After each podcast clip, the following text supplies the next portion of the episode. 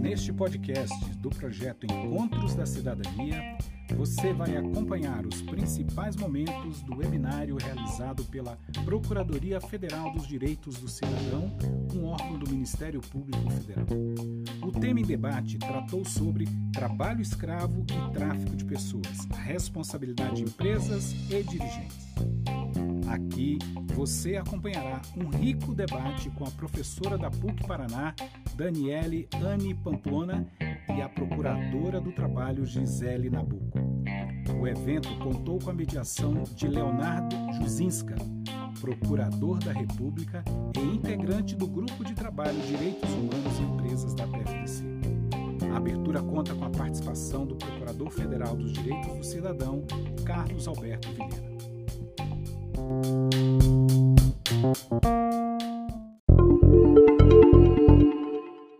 Hoje, nos reunimos para tratar de dois temas que são também muito sensíveis em nossa sociedade: o tráfico de pessoas e o trabalho escravo. O tráfico de pessoas constitui uma indústria perversa que movimenta, segundo dados da ONU, aproximadamente 32 bilhões de dólares por ano em todo o mundo e cujos números não param de crescer. Atentas à gravidade desse cenário, as autoridades brasileiras têm desenvolvido diversas ações de enfrentamento. Entre essas iniciativas, destaco a edição da Lei 13344 de 2016, que dispõe sobre a prevenção e a repressão ao tráfico interno e internacional de pessoas e sobre medidas de atenção às vítimas. A criação, no âmbito do CNMP, do Conselho Nacional do Ministério Público, do SINALID, Sistema Nacional de Localização e Identificação de Desaparecidos, que só no ano de 2020 registrou o encontro de mais de 128 pessoas que estavam desaparecidas. E as ações de combate ao tráfico internacional de pessoas associado à corrupção, que estão sendo desenvolvidas no âmbito do Ministério Público Federal pela segunda Câmara de Coordenação e Revisão, pela quinta Câmara de Coordenação e Revisão pela Secretaria de Cooperação Internacional do Gabinete do Procurador-Geral da República e por esta Procuradoria Federal dos Direitos do Cidadão. As ações do poder público, todavia, não são suficientes.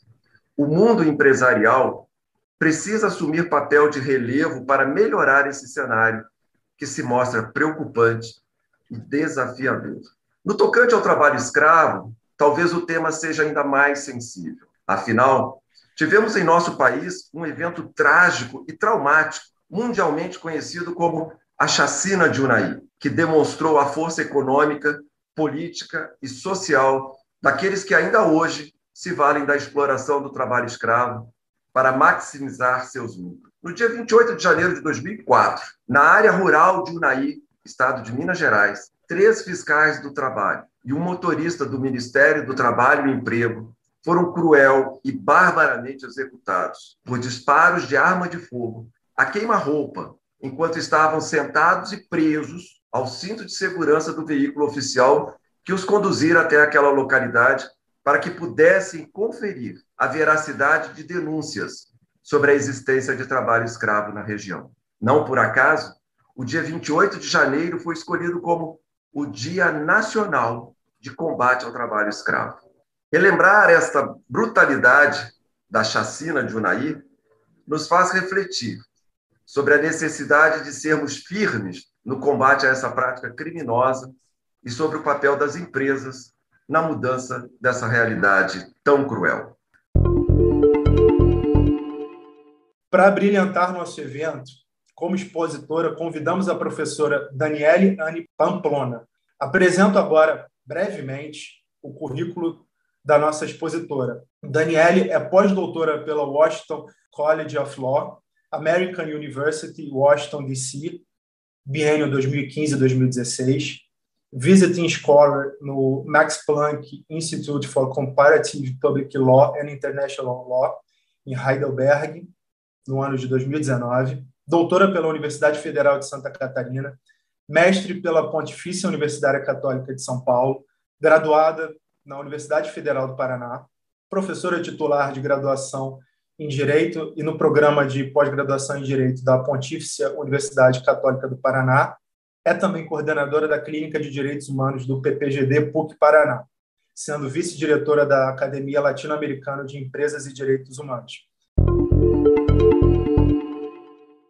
Quero dizer que esse tema me é caro, é o meu tema de, de pesquisa já há alguns anos, e preciso é, parabenizar a PFDC pela iniciativa desses eventos, mas também pelo importante trabalho que tem realizado para sensibilizar as pessoas, a sociedade civil em geral, também o Estado e as empresas em relação a esse tema, que é o tema de direitos humanos e empresas. Costumo comentar com os meus alunos como nos falta o Estado quando falamos desse tema, mas a verdade é que nós temos sim algumas discussões bastante relevantes que estão sendo é, foram tomadas nas mãos por membros da Procuradoria Federal e eu acho que isso precisa ser reconhecido, porque eu tenho a impressão que hoje a gente não consegue falar de tema nenhum sem falar da relevância do papel das empresas em qualquer um deles. É, eu acho assim que as empresas hoje tomaram uma proporção tamanha, tão grande, de poder econômico, de poder político, que falar em especial de proteção de direitos, de respeito de direitos, já não basta mais a gente falar só do Estado. Então, para fazer essa conexão primeira entre trabalho escravo e tráfico de pessoas, é, bom, é preciso dizer que a escravidão em si ela não é novidade, ela foi se transformando no tempo, mas ela acompanha o Brasil desde o seu nascimento. Então, a gente é, reconhece é, fluxos de tráfico de escravos. Vejam só que a gente já vai falando né, em tráfico junto com escravidão, pelo menos desde o século XVI.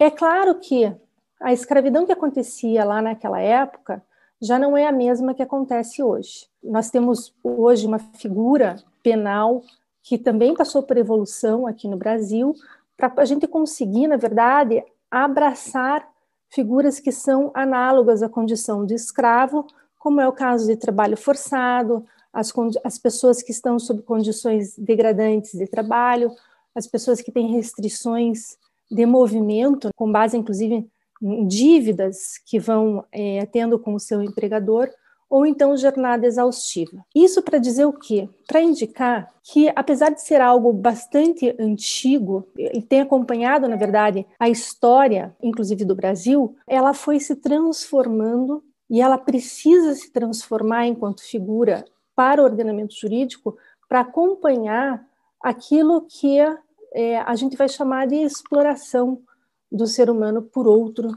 ser humano. Então, essas formas de exploração, na verdade, é que vão se transfigurando e aí a gente precisa que o ordenamento jurídico, na verdade, acompanhe isso. A escravidão, ela já está incluída no rol de crimes contra a humanidade pelo Tribunal Penal Internacional. Então, assim, o fato de você exercer um poder é, ou um conjunto de poderes que vão ser identificados como um direito de propriedade ou mesmo um direito de posse. A gente vai evoluindo para ser somente a posse, para você não precisar ter um título efetivamente sobre a pessoa. Isso configura um crime contra a humanidade. E onde é que entra o tráfico em relação a isso que a gente entende então hoje como essas diferentes formas de escravidão? Há um, um documento internacional que estabelece medidas de prevenção, medidas de repressão medidas de acolhimento para as pessoas que estão sujeitas ao tráfico, que é o protocolo, a Convenção de Palermo. E eu costumo dizer o seguinte, que para a gente entender o que é o tráfico para esse documento internacional, a gente precisa se preocupar em responder três perguntas, que é o que, o como e o para quê. Aí fica mais fácil da gente se lembrar o que é o tráfico. Então, o que é o tráfico? É, um, é o ato de você recrutar ou de você transportar uma pessoa, você acolher uma pessoa como? Recorrendo a uma ameaça uma coação. Você coage a pessoa ou você abusa da autoridade que você tem ou você abusa da situação de vulnerabilidade dessa pessoa. Para quê? Para explorá-la. E essa exploração, para esse documento internacional, ela tem algumas finalidades. Pode ser para prostituição, pode ser para formas de escravidão ou análogas à escravidão. E aqui a gente tem um primeiro contato entre essas duas figuras. Percebam que o fato de você fazer o transporte de uma, de uma pessoa de um lugar a outro, para se aproveitar dessa pessoa, para explorar a força de trabalho dessa pessoa de uma maneira não adequada ou de uma maneira que não seja um trabalho digno, você está, na verdade, fazendo a junção de duas figuras que são figuras autônomas no direito, mas elas estão umbilicalmente conectadas quando a gente percebe ou quando a gente vai analisar qual é a descrição da conduta. Só que, para os fins aqui, para onde eu quero chegar, tem uma outra maneira da gente entrelaçar esses dois temas que eu acho que vai se avolumando e vai trazendo para a gente alguma substância, algum mérito para o trabalho que a gente precisa desenvolver quando a gente pensa que as empresas também precisam ser responsabilizadas por violações de direitos humanos. Vejam, a Convenção Americana, no artigo 6 ela já inclui conceitos que não são iguais, né, como eu dizia, são conceitos que são autônomos, mas ela inclui como conceitos intimamente relacionados: escravidão, servidão, trabalho forçado e tráfico de pessoas. Para a Convenção Americana, esses quatro conceitos formam algo mais amplo, formas que são as formas contemporâneas de escravidão. São violações em si mesmas, mas são adicionalmente formas contemporâneas de escravidão. Para a gente aqui no Brasil, a nossa conceituação de tráfico de pessoas no Código Penal vai incluir a finalidade de trabalho análogo à escravidão. Ou seja, sob o ponto de vista de visualização de legislação, a gente não tem como dissociar as coisas. Uma coisa pode acontecer por conta da outra. Mas aí o entrelaçamento maior, que é um entrelaçamento que vem assim, o que é o que está por trás de tudo isso, que é o fato de que as pessoas traficadas podem ser vítimas com o objetivo de exploração de trabalho, esse entrelaçamento, ponto de cruzamento dessas figuras está na causa, no porquê que isso acontece. E aqui eu queria apontar para o fato de que existe uma causa comum, que é a vulnerabilidade das pessoas, especialmente por força da sua condição econômica. Então, as pessoas elas estão sujeitas ao tráfico, estão sujeitas às modernas formas de escravidão, porque elas precisam ter condições para sobreviver ou porque elas querem viver de uma maneira melhor do que elas estão vivendo agora. De fato, mesmo a gente precisa localizar isso em um modelo econômico que se institui ou se formata com a globalização mundial, que de um lado vai concentrando riquezas em algumas regiões, em alguns países, em algumas classes sociais, e do outro lado vai deixando na miséria uma camada gigantesca da população que vai sendo, na verdade, excluída de todo o desenvolvimento que está chegando para essa camada que está, na verdade, concentrando todo esse poder econômico. Quanto mais vulnerável a pessoa estiver por ausência de proteção de seus direitos sociais, mais sujeita ela vai estar a ser enganada ou mesmo a ela se sujeitar a péssimas condições de trabalho. E ao fazer isso, ela pode estar se sujeitando também ao tráfico, porque o deslocamento da pessoa pode ser necessário para que ela encontre essas melhores condições. Vejam que quando a gente percebe que tudo isso tem uma causa, que é uma causa econômica, é claro que imediatamente a gente pensa em qual é o papel do Estado nisso, porque a atuação do Estado deve ser para justamente prevenir essas situações. Quando não consegue prevenir, prevenir, precisa combater essas situações, porque afinal ele que é o responsável primeiro por dar aos indivíduos as condições mínimas de existência digna. E aí a gente pode pensar, então, em políticas públicas de prevenção, a gente pode discutir o quanto que essas políticas é, são eficientes, a gente pode discutir políticas econômicas, políticas de apoio social, que vão influenciar na maior ou na menor exposição das pessoas a esses riscos. Uma época pandêmica, como a gente está agora, né, que em condições das relações de trabalho, o que a gente tem percebido é o aumento de abusos, né, abusos verbais, ameaças, intimidações, retenção salarial injusta, restrição de acesso à água, restrição de acesso a sanitários. Então, a gente já tem pesquisas demonstrando que há um aprofundamento de todas essas dificuldades que os trabalhadores têm no dia a dia. Em época de pandemia, muita coisa parou, mas o tráfico de pessoas não, muito pelo contrário. É justamente numa época como essa que as vulnerabilidades das pessoas são aprofundadas e aí aumenta, na verdade, a oferta para aqueles que estão explorando as pessoas justamente pelo seu trabalho. Então a gente tem uma situação agora, né, neste momento, que ainda nos faz saltar mais aos olhos as dificuldades que as pessoas estão passando, a quantidade de pessoas com fome, a gente não precisa ir muito longe, a gente pode ficar aqui no Brasil mesmo para ver como esse número aumentou. Mas se a gente pensar, por exemplo, em América do Sul, as pessoas que são é, vítimas de tráfico, mais de um terço, elas são levadas ao trabalho forçado.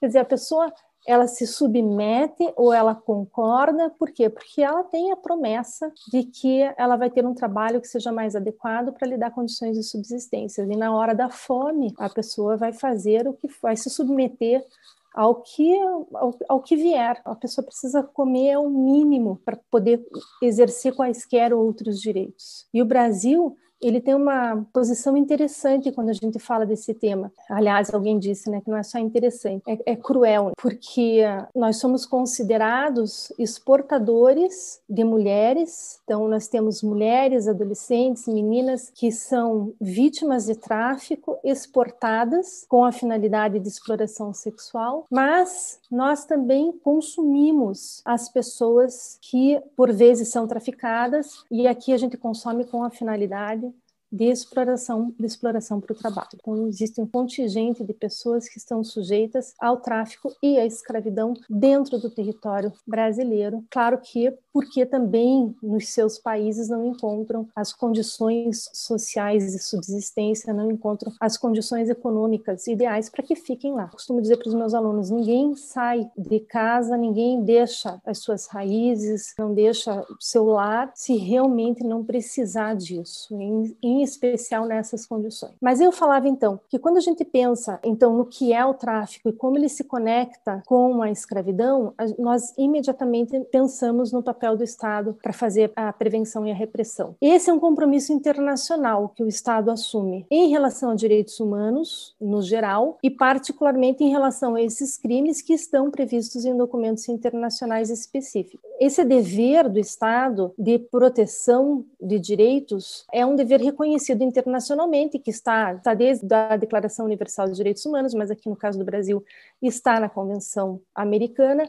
E eu sei que eu estou falando de crimes e estou conectando a um background, a um histórico que é essencialmente ligado à ausência de concretização de direitos sociais. E eu preciso fazer uma observação, porque eu sei que esses direitos sociais estão vertidos né, de uma forma diferente daqueles direitos civis e políticos, no, direito, no sentido de que na Convenção Americana, no Protocolo de São Salvador, eles não podem ser cobrados da mesma forma uns e outros. Mas eu também preciso lembrar que nessa altura do nosso desenvolvimento, desenvolvimento, essa já não é uma justificativa plausível para a gente retirar ou diminuir ou mitigar a responsabilidade do Estado, porque apesar de que classicamente a gente fala em direitos sociais como aqueles direitos que estão sujeitos à implementação progressiva no tempo, a gente não pode esquecer que há uma evolução dos instrumentos para que os Estados sejam efetivamente cobrados, inclusive no âmbito internacional, cobrados para que demonstrem uma verdadeira evolução na concessão desses direitos. Então, eu lembro pelo menos a revisão periódica universal como um instrumento que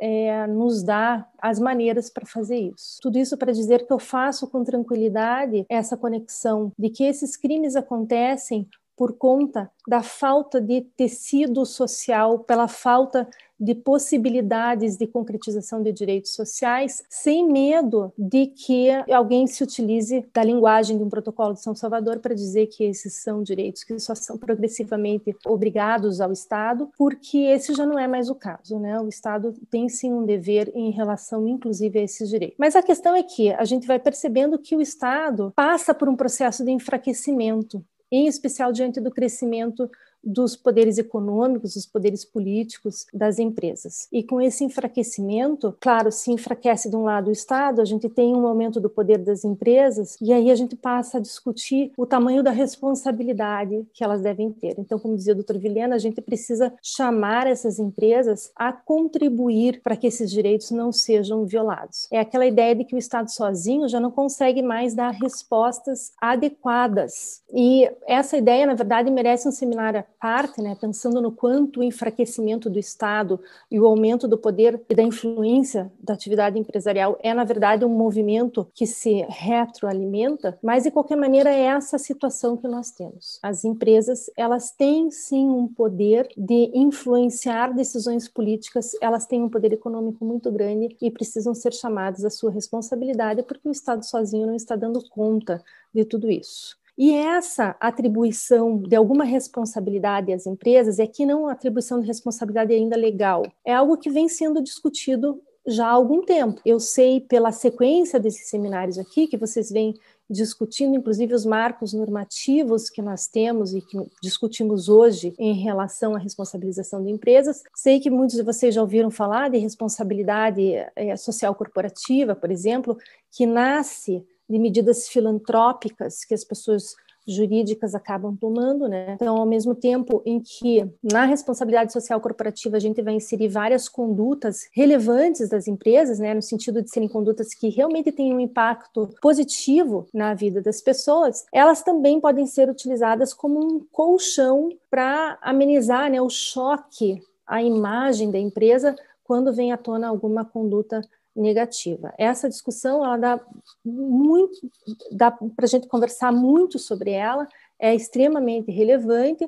Eu só quero deixar aqui combinado a ideia de que as empresas não podem se eximir de adotar condutas que respeitem direitos humanos de todos aqueles que se relacionam com ela, por conta de ter adotado alguma conduta de responsabilidade social corporativa, ou seja, uma não pode justificar a outra, porque a responsabilidade social corporativa geralmente está desvinculada do coração da atividade, do coração do negócio da empresa. Então, a gente precisa garantir que ela vá no exercer da sua atividade se ocupar também de proteção e respeito de direitos humanos. Essa discussão sobre responsabilidade de empresas, ela vai ao, longo do tempo ela vai passando por algum refinamento, logo se formam duas posições antagônicas que eu, eu sei que vocês já passaram também por elas, então não vou é, me aprofundar. Aqueles que defendem que as empresas podem sim dar uma contribuição significativa para o desenvolvimento sustentável, para a proteção e respeito de direitos humanos, com a sua autorregulação, esses de um lado, e aqueles que vão defender que as empresas precisam ser reguladas, né, no sentido de que é preciso existir comandos legais estabelecendo o que, que elas devem fazer. Minha percepção é que cada vez menos a gente encontra quem defenda tão somente a autorregulação das empresas, ainda que esse seja um discurso, claro, forte ainda no meio empresarial. E essa discussão ela foi sendo feita no âmbito da ONU lá desde a década de 70 do século passado, e o nosso marco normativo são os princípios orientadores para empresas e direitos humanos, adotados pelo Conselho de Direitos Humanos em 2011, elaborados por um professor, ex-professor de Harvard, John John Ruggie, a pedido do então secretário-geral Kofi Annan. É o mesmo que é, impulsionou a criação do Pacto Global, que é uma reunião de empresas que se comprometem com determinados princípios inclusive em relação a direitos humanos. Esses princípios orientadores, eles têm os três pilares, que eu também sei que quem está acompanhando aqui essa sequência né, de webinars já foi apresentado a eles. Os três pilares, o primeiro fala do dever do Estado de proteção de direitos humanos, o segundo fala da responsabilidade de empresas em respeitar direitos humanos, e o terceiro fala dos meios de reparação. O que, que, existe a partir, inclusive, deste marco? Uma discussão sobre a existência né, e sobre a extensão da responsabilidade das empresas. Os princípios vão dizer: olha, empresas, vocês têm uma responsabilidade em respeitar direitos humanos.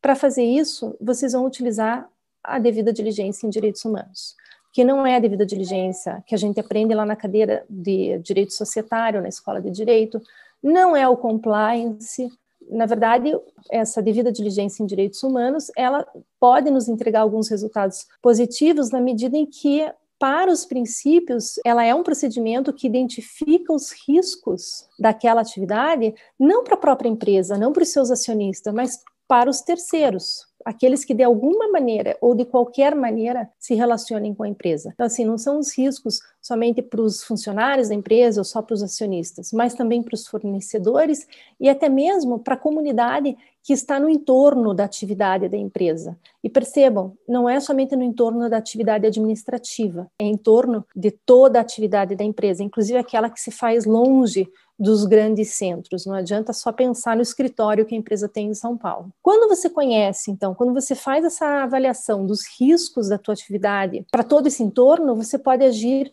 preventivamente, né, para que eles não se concretizem. Essa é a ideia dos princípios. Claro, aí você também pode prever as ações que você vai tomar se o risco acabar se concretizando, né, até você chegar à remediação. Esse é um instrumento poderoso, né, pode permitir efetivamente que a empresa conheça os riscos e haja para evitar a concretização, mas ele é um instrumento muito pouco conhecido das empresas. De fato, uma das maiores reclamações que nós vimos em uma pesquisa que foi feita na Europa com empresas é que as empresas não sabem ao certo o que é que elas devem fazer quando se fala em devida diligência em direitos humanos, o que é outra avaliação que a gente também está sujeita a críticas. Mas então a gente tem um documento internacional que diz o que, que a gente pode esperar né, dessas condutas de respeito. A gente precisa lembrar que a cobrança da adoção dessas condutas ela não pode ser feita no âmbito internacional, porque ele só vai dialogar com os estados. Por isso, os estados são os, aqueles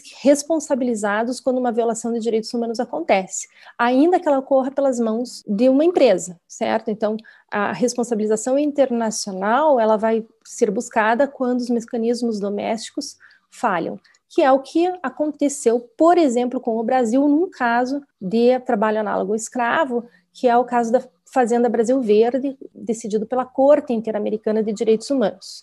Como a gente busca o sistema internacional quando o doméstico falha, a gente precisa confiar e buscar resposta primeiro aqui nos mecanismos domésticos. Mas aí a gente vai estar falando de levar a, levar a justiça de um determinado país empresas que têm um poder econômico muito grande. Muitas vezes esse poder econômico é maior, inclusive, do que o poder do, econômico do país onde essas empresas estão atuando. E isso faz com que a realidade se apresente de um modo muito estranho, porque às vezes o país que se manifesta né, por meio dos seus governantes, ele pode não ter interesse político ou vontade de chamar a empresa à responsabilização. Pode ser também que o país não tenha condições, não tenha instituições fortes o suficiente para fazer isso. Quando a gente está diante de uma empresa com atividades transnacionais, a gente precisa se indagar se não seria o caso de permitir que as vítimas busquem respostas para aqueles danos, para aquelas violações, perante a empresa matriz, que está em um outro país. Então, elas busquem a reparação se utilizando de outras jurisdições, propondo essas ações no país onde a empresa matriz tem sede, por conta de violações que aconteceram nos seus próprios países. E essa hipótese tem estreita relação com o pilar 3 dos princípios orientadores, porque tem algumas ações importantes, inclusive hoje, que a gente tem como exemplo né, de várias tentativas que já foram feitas. Nos Estados Unidos, por exemplo, a gente teve o caso Kiobel, que discutia violações de direitos humanos de tribos na Nigéria pela Shell. No Canadá, a gente teve o caso Nevsum, que foi levado à corte por nacionais da Eritreia. Esses trabalharam em condições análogas a de escravos em uma mina. No Reino Unido, a gente teve o caso Vedanta, que discutiu o direito à água por moradores do Zâmbia por força de poluição causada por atividade de mineração. É, na Alemanha, a gente teve o caso Kik, por violações que ocorreram no Paquistão, quando uma fábrica de roupas pegou fogo, matou quase 300 pessoas. Então, são casos que levam a uma discussão bastante detalhada sobre, primeiro, a admissibilidade. Vejam que a gente passa anos e anos discutindo se é ou não possível que esses diferentes países admitam a causa naquela jurisdição. E aí, no geral, se ela é admitida, as empresas empresas vão para o acordo para evitar uma decisão de mérito. Assim, a gente consegue fazer uma conexão destes assuntos com os três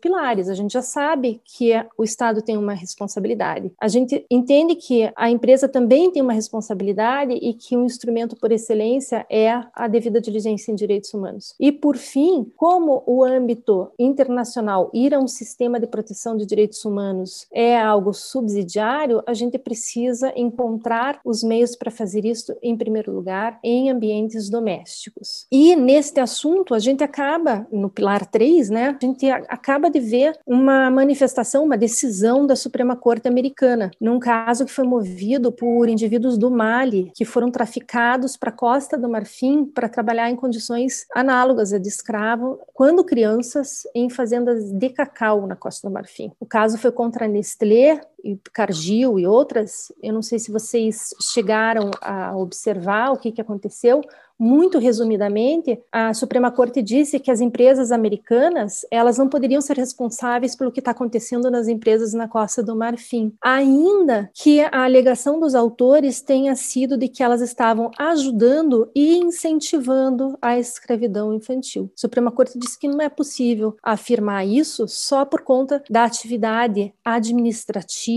da gestão financeira estar acontecendo nas empresas nos Estados Unidos. E vejam só a relevância aqui, né, de a gente conseguir levar ao Poder Judiciário uma demanda que consiga demonstrar e sensibilizar, porque muitas vezes eu penso assim, né, o judiciário acaba sendo aquela nossa última fronteira, né, quando nada mais deu certo. Vejam que essa decisão, ela acaba contrariando toda a evolução que a gente tem feito na doutrina, mesmo em órgãos internacionais. Afinal de contas, é exatamente assim que essas grandes empresas acabam contribuindo para a violação dos direitos humanos. Elas não estão com a mão na massa, elas não estão lá efetivamente fazendo a contratação. E por isso que aqui vocês já discutiram, por exemplo, a cadeia de produção. Apesar delas não estarem com a mão na massa, sem a atuação dessas empresas, é muito improvável que essa violação fosse ocorrer. E ao contrário, o raciocínio também vale, porque elas têm uma capacidade de influência gigantesca sobre essas empresas que elas estão contratando e que são as empresas que estão diretamente explorando as pessoas nesses países onde não tem legislação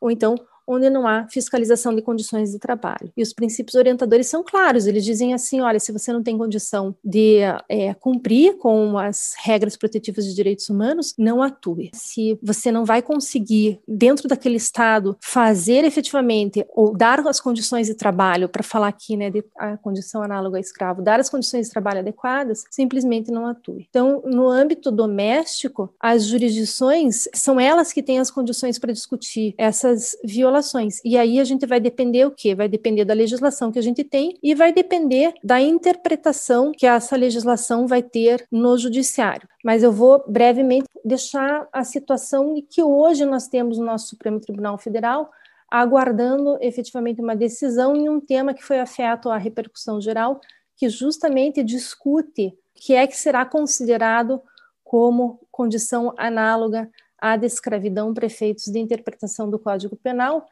ainda que ali, além dessa discussão, a gente tenha uma outra discussão que, sob meu ponto de vista, né, para gente que estuda empresas de direitos humanos, acaba sendo extremamente relevante, que é justamente a possibilidade de você diferenciar o nível de proteção que você vai conceder de acordo com o local de trabalho. Nesse caso, a discussão é: teremos o mesmo nível de proteção para aqueles trabalhadores que estão no campo, que estão em fazendas, que estão longe de cidades, teremos a mesma proteção para eles e para aqueles trabalhadores urbanos ou não?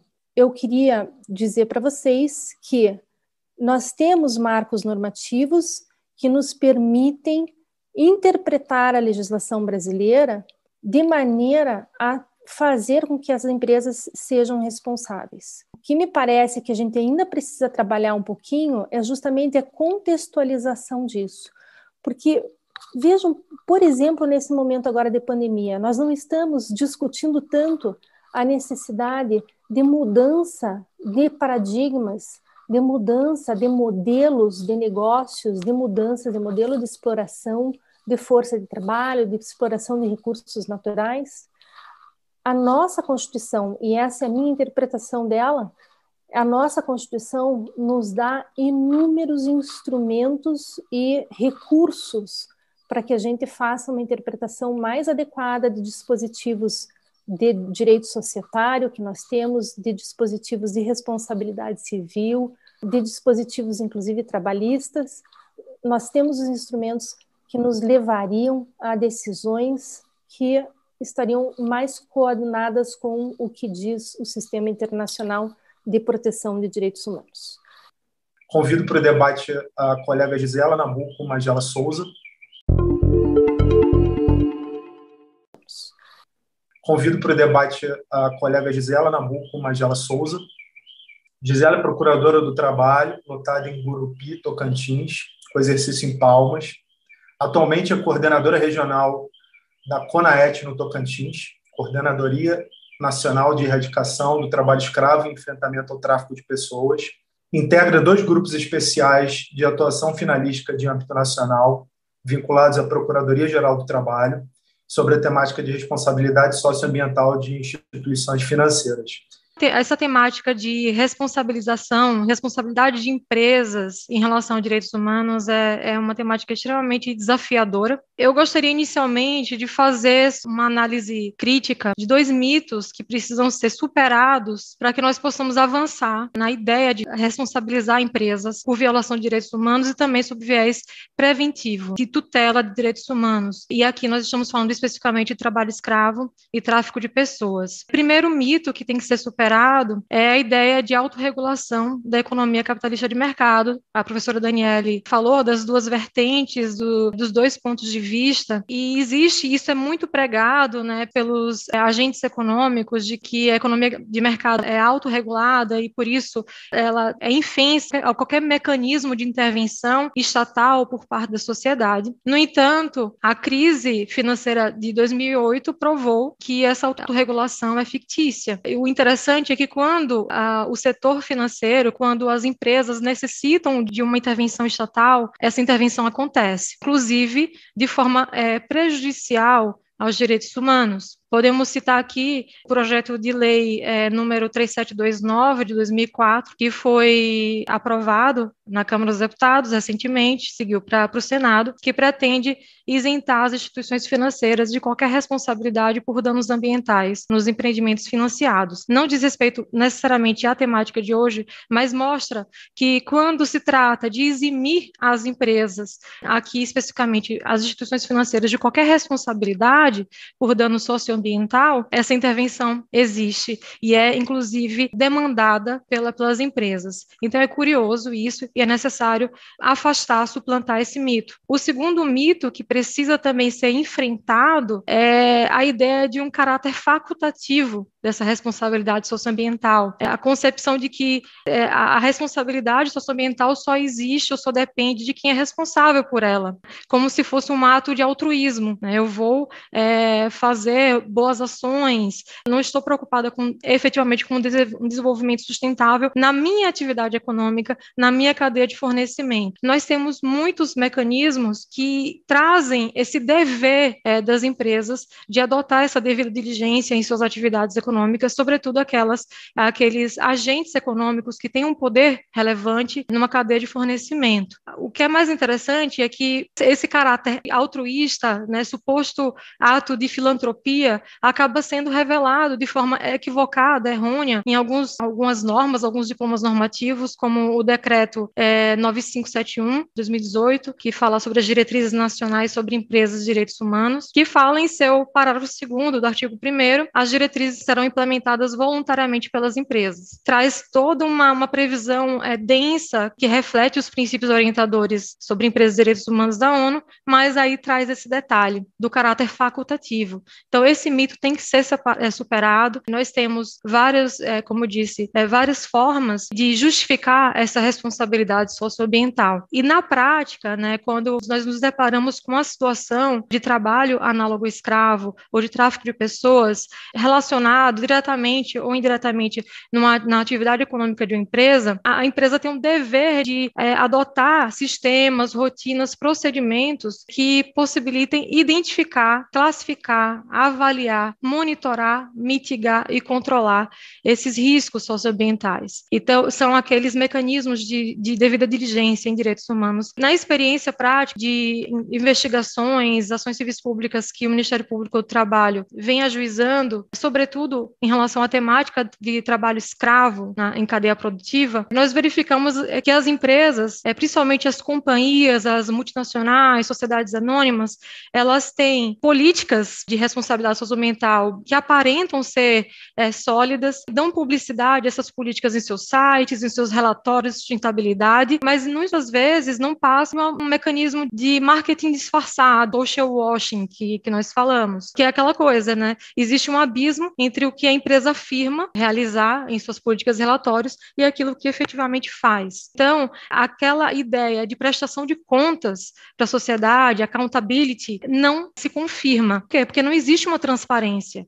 E quando se trata de devida diligência de direitos humanos, a transparência é um dos principais pilares. Essa interface com a sociedade, para que a sociedade, eh, os agentes estatais possam fazer esse controle. Então, se você anuncia algo que não que não reflete a realidade, isso dificulta. Não há efetivamente uma devida diligência. Também nós verificamos várias falhas nesse processo de devida diligência das empresas, especificamente em relação ao trabalho escravo. Nós temos a, uma política pública muito sólida, que é a lista suja, o cadastro de empregadores que foram flagrados e autuados pela Autoria Fiscal do Trabalho em razão do trabalho escravo. No entanto, a lista suja às vezes fica fora do ar, ela está sendo alimentada, está sendo atualizada, mas é, é um mecanismo muito importante que deve ser utilizado e é utilizado pelas empresas para, no momento de contratar seus fornecedores, manter suas relações comerciais, mas essa política não pode ser é, exclusiva, não pode ser a única via utilizada, recorrida, né, a que recorrem as empresas para prevenir é, situação de violação de direitos sociais, direitos humanos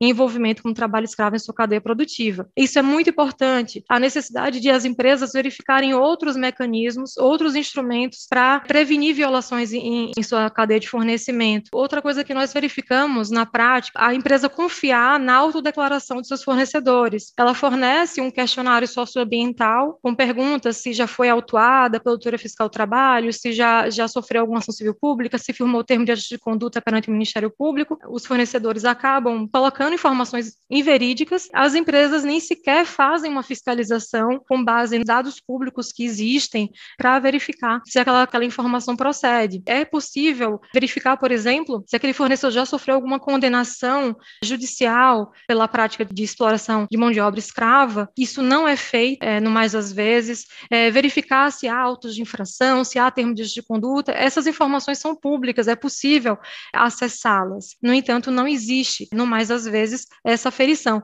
Ou pior, a aferição é feita, setor de governança, de sustentabilidade, é, verifica, olha, existe um termo de de conduta firmado perante o Ministério Público do Trabalho, é, descumprimento de normas de saúde e segurança do trabalho, ou até mesmo direto, condições degradantes, enfim, qualquer prática de trabalho análogo ao escravo, mas vamos desconsiderar essa informação. Isso é irrelevante para eu manter essa relação comercial com a empresa. Já verificamos isso em algumas situações. Outro fator muito importante para que haja uma devida diligência nas práticas de direitos humanos, sobretudo contra trabalho escravo e tráfico de pessoas, é realizar auditorias, auditorias internas ou externas, mas que envolvam não apenas análise documental, mas, sobretudo, inspeções em loco, inspeções nos estabelecimentos, para ver se aquelas condições condições de trabalho é, estão sendo cumpridas, se há migrantes é, de forma irregular. Então, essas, essa interface também do agente econômico, um tópico de uma cadeia produtiva, em relação aos seus fornecedores, ainda que indiretos,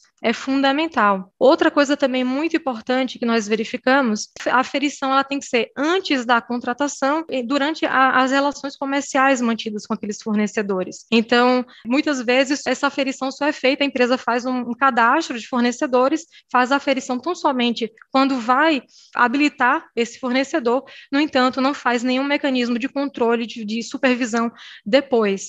A cadeia de fornecimento fica completamente suscetível a qualquer prática é, violadora. E também não verificamos muitas vezes nos contratos, prestação de serviços, nos contratos celebrados entre essas empresas, entre as companhias e seus fornecedores, não verificamos cláusulas socioambientais, obrigações para o fornecedor fazer, cumprir a legislação trabalhista, os direitos sociais, direitos humanos, também obrigações em relação ao próprio contratante, empresa que está contratando aquele fornecedor. Não existem mecanismos de salvaguarda, condicionantes. De que adianta estabelecer obrigação para o fornecedor cumprir a legislação trabalhista se não existe nenhuma sanção se ele descumprir, seja eh, suspendendo o contrato, suspendendo o cadastro daquele fornecedor, ou até mesmo excluindo, fazendo a exclusão, não existem sanções, nenhuma consequência para aquele fornecedor, que diretamente comete irregularidades ou por meio de fornecedores dos fornecedores, que são os fornecedores indiretos das empresas,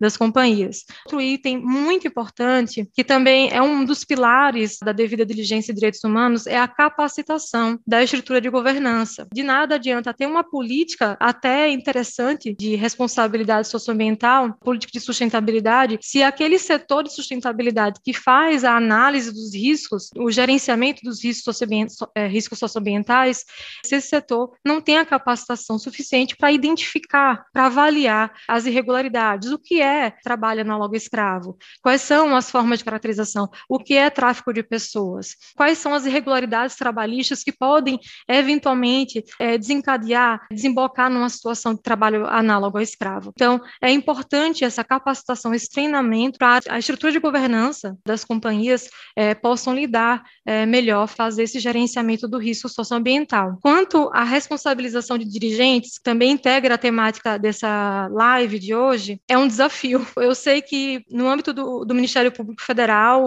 responsabilização penal de agentes envolvidos diretamente com o trabalho análogo ao escravo já é desafiador. Imagina quando é quando se trata de um dirigente de empresa. No âmbito da responsabilização civil trabalhista, que se, se insere na atribuição do Ministério Público do Trabalho, também é desafiador. É, o que eu posso dizer é que nós estamos ainda no momento de sedimentar o entendimento de que as empresas têm essa responsabilidade socioambiental e principalmente quando elas estão no topo de uma cadeia de fornecimento.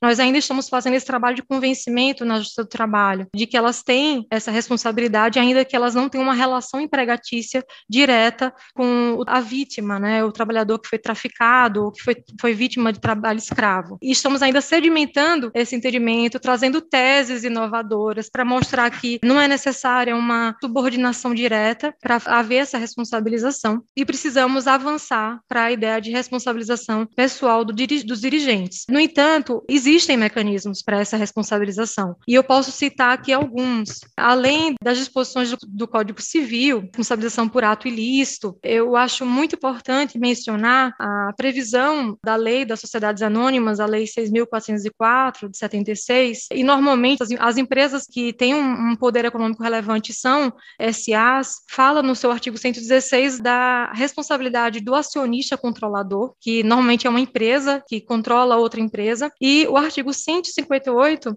fala da responsabilidade do administrador. O administrador, que em regra não é pessoalmente responsável pelas obrigações contrair em nome da companhia, só que ele pode ser responsabilizado civilmente pelos prejuízos que causar quando proceder dentro de suas atribuições ou poderes com culpa ou dolo ou com violação da lei ou do estatuto. E também o parágrafo segundo fala, desse artigo 158, os administradores são solidariamente responsáveis pelos prejuízos causados em virtude do não cumprimento dos deveres impostos por lei para assegurar o funcionamento normal da companhia, ainda que pelo estatuto tais deveres não caibam a todos eles. Então, essa previsão é importantíssima, talvez seja a via mais próxima, mais tangível para responsabilizar um dirigente que está chefiando uma, um setor de governança, ele vê ali um parecer socioambiental, ou até mesmo um dirigente da empresa tem um parecer socioambiental que opina de forma contrária à contratação daquele fornecedor, ao estabelecimento de uma relação comercial com o fornecedor,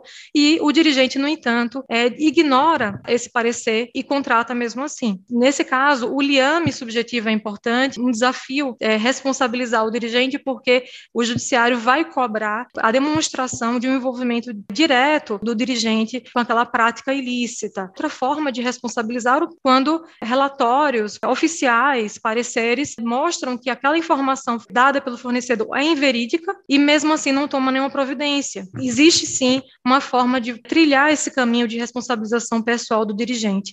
No entanto, é, como eu disse, é, é um caminho, é uma segunda etapa, uma próxima etapa. Ainda estamos na etapa da responsabilização da, das empresas. É, de...